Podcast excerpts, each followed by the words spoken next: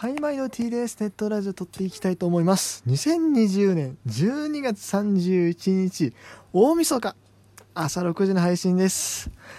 ああ、もう今年も1年が終わるのかとね。まあ、この配信は実は今年最後の配信にはならないと思うんですけど、まあ、朝の配信としてはね、もちろん今年最後という形になってきますのでね。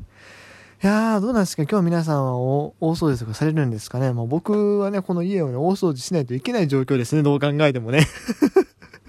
大掃除するのもちょっと見えるぐらいね、ちょっと部屋が散らかってますけども、いやいやいや、あの、まあ、だから今日はね、大掃除しながら聞いてくださってたりするでしょうか。それともね、まあ、皆さん家族サービスなり何々あると思いますので、今日はもう聞けてないよという方もいらっしゃったりするのかなというふうに思いますが、えー、今日のネットラジオ、朝の部撮っていきたいなというふうに思います。まあ、えっと、昼、夜、2回になるのか何回になるのか分かりませんが、確実に他出さ、出す予定はあります。はい。まだ撮ってはないですけど、一応、あの、応援歌のやつもね、最後の、えー、ベスト5決めてないですし、でもちょっと今回それをやるあれはないので、えー、まあ、とりあえずやっていきたいなというふうに思います。だから他にも出るんですけども、とりあえずね、この回を聞いていただいて、っていうところですね。ですちょ、ちょっと一個だけ言わせて、どうしても言いたい。プロスピのガチャこうへんやんけ。プロスピの福袋こうへんやんけ、おい。去年さ、ちょっと早めに来たんですよ。10いつももともと1月1日のレースになった瞬間に来てたんですよ。福袋ガチャっていうめちゃくちゃ熱いガチャがね。これが今年来てないんですよ、まだ。えいや、それはまあ、新年になってないから当たり前っちゃ当たり前なんですけども、去年はこれが12月の30に来てた。30の3時のタイミングで来てて、15時のタイミングで来てて、今年もちょっと、その、1時って、1時じゃない、1月1日のそのぴったりの時間って、やっぱアクセスが集中するから良くなくねっていうことで、コナミがね、こうずらしてきてくれてたわけよ。ところがね、今年はね、またいつも通り戻ってるっぽいのよね。おい はよ引きたいねんと、こっちはね。まあ、そのあの、引く様子、まあ、また、それはそれで、あの、新年一発目？一発目か二発目か分かりませんけども、開運福袋みたいな感じでね、えっ、ー、と、それもラジオトークで撮りたいなというふうに思ってますので、よろしくお願いいたします。はい、ということで、ちょっと話がごちゃごちゃしましたが、えっ、と、撮っていきましょう。えっ、と、ここ最近の数日間のニュースっていうところね、ちょっと全然終えてないので、えー、見ていきたいなというふうに思います。えっ、と、まずは、ジャイアンツが大きな補強をしました。はい、新外国人として、えエリック・テムズと、それから、これは調査中の方にはなるんですけど、ジャスティン・スモークの2社を、えー、調査中というところです。テームズはね、えっと、もともと、もともとアメリカか、アメリカの方でプレーしてたんですけども、まあ、印象残ってるのはやっぱ KBO ですよね。韓国リーグで無双して、その時2016かなまで韓国でプレーして40発とかね、すごい打って、もう大活躍してっていうところで、この時にちょうど阪神も取るんじゃないかというような話があったんですよ。だからロサリオが入る前年かな、えー、なんかそういう話があったんですけど、結局まあメジャーの方に行かれてですね、でそれでメジャーでもまあある程度成績残されてたようです。まあ30本打った年もあったらしくね、えー、あった、あったよね。うん、まあ結構こう、そうですね、30本打ってます。31本。2017 31本というところで、え結構ね、こう、まあ良かったんですけど、ちょっとでも34も油が乗り切った、乗り切ったっていうかちょっと押してくるぐらいの段階なんでね、実際あの、今年まあもちろんコロナでね、調整不足いろいろあったと思うんですけども、打率、えー、というかまあ成績あんま振るわなかった。一昨年はまあまあ、よか、一昨年、ん？違う、去年か。去年はまあ良かったんですけど、今年は良くなかったというところで、まあこの辺どうなるのかなという感じですね。えっ、と、基本的にレフトでの起用になりそうみたいな感じですけども、どうかな？うん、テムズ。まあまあ、でも多分ね、これ、もし、ジャイアンツがロハス取れてたら、逆に阪神がこのテムズ行ってたんやろなっていうね。多分もうどっちかがどどっちに入るかっていうね、もうロハスとテムズのこう、なの、取れた方が阪神、取れへんかった方が、ん？違う。逆逆。ロハス取れた方が、えー、違う、えー、っと、ごめん。待って待って。なんかおかしいぞ。言葉がおかしいぞ。えっ、と、だから、ロハスをまず取りに行くけども、ロハス取れへんかった方がもうテムズみたいな流れはもともとあったんじゃないですかね。まあ、ポジション的なところを考えても。で、結局、阪神がロハスを取れて、えー、テムズがジャイアンツになったという感じじゃないでしょうか。で、えー、っと、もう一人、今、これは調査中に過ぎないんです。ジャスティン・スモーク。196発列中3。これ結構多くない？まあでもギャレットとかもそんぐらい売ってたっけ？ちちゃんと記憶はないんですけども。まあまあ、ジャイアンツらしい補強だなというところですね。これでも相当重いな。相当重いな。うん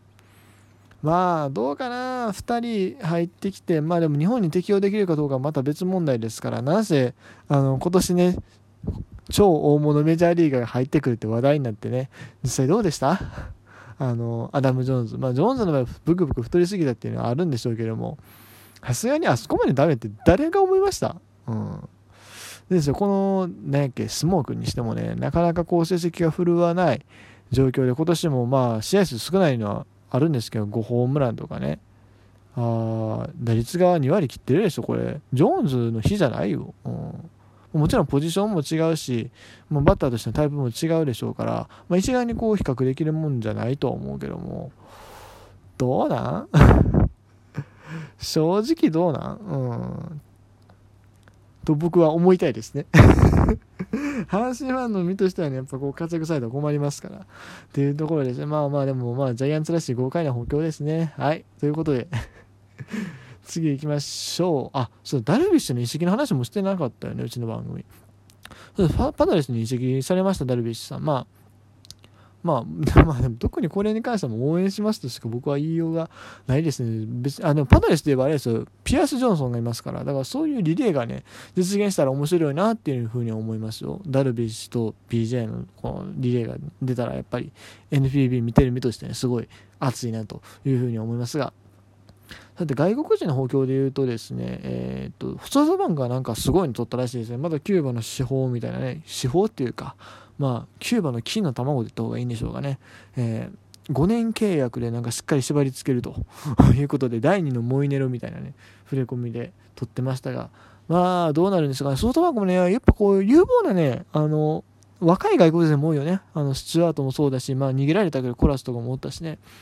そういうところで、こう、どんどんどんどんね、ソフトバンク強くなっていくんやなと。まあもちろん、ね、他球団も今追随しようという姿勢は見せてますけど、やっぱもう規模感が違いすぎるよね。あれに追いつくのはなかなか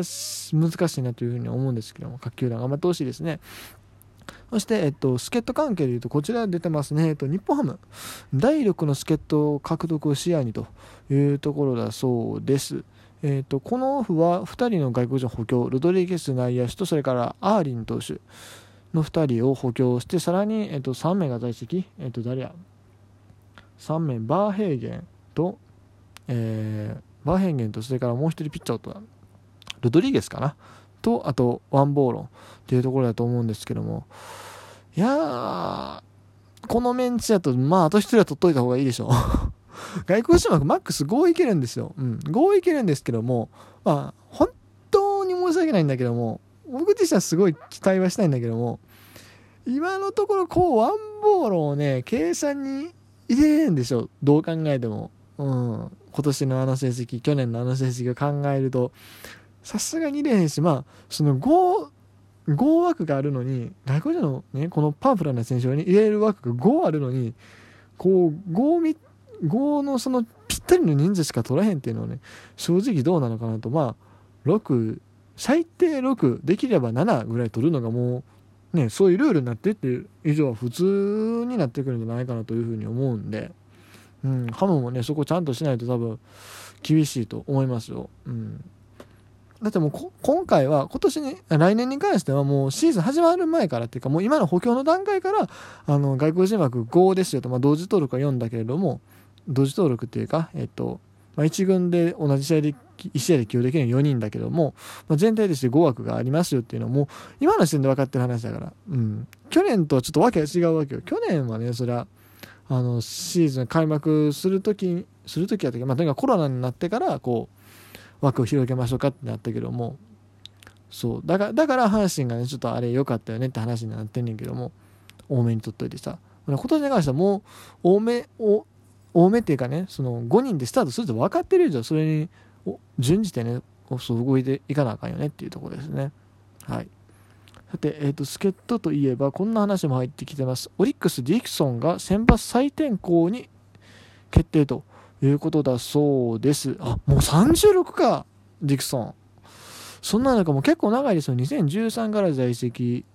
してて、えー、もう結構な経つんですけども、そう最近、2019年かな、そう増井さんがちょっとね、麻酔麻酔しだして そっからですね、抑えに転向して、えー、てか2019年、それで中継ぎやってたかな、確か。そんで、えっ、ー、と、抑えに転向して、2年間に34セーブっていうところだったんですけれども、まあ、今シーズンちょっとミスも多かったかなっていうところもあるし、まあ、先発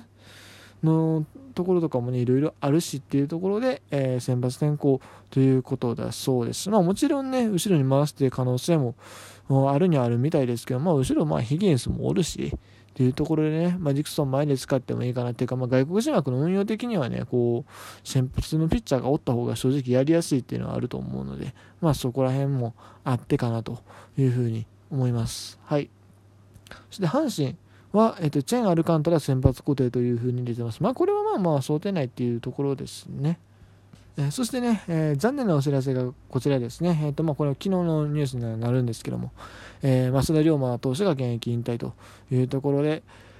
あー、厳しかったか、どこも取らへんか、まあ、多分支配下じゃないと行く気がなかったんでしょうね。で、まあ、増田龍馬もこう、なんだろう、抜群に良かった年っていうのはなかなかなくて、まあ、ソフトバンクでいっぱい投げた年はあったっていうか、去年いっぱい投げてたんですけども、じゃあめちゃくちゃ良かったかっていうとそうでもないしっていう状況がね、こう阪神の時代がずっと続いてて、まあ伸びしろがないっていう風に見られたんかな、年齢の割に。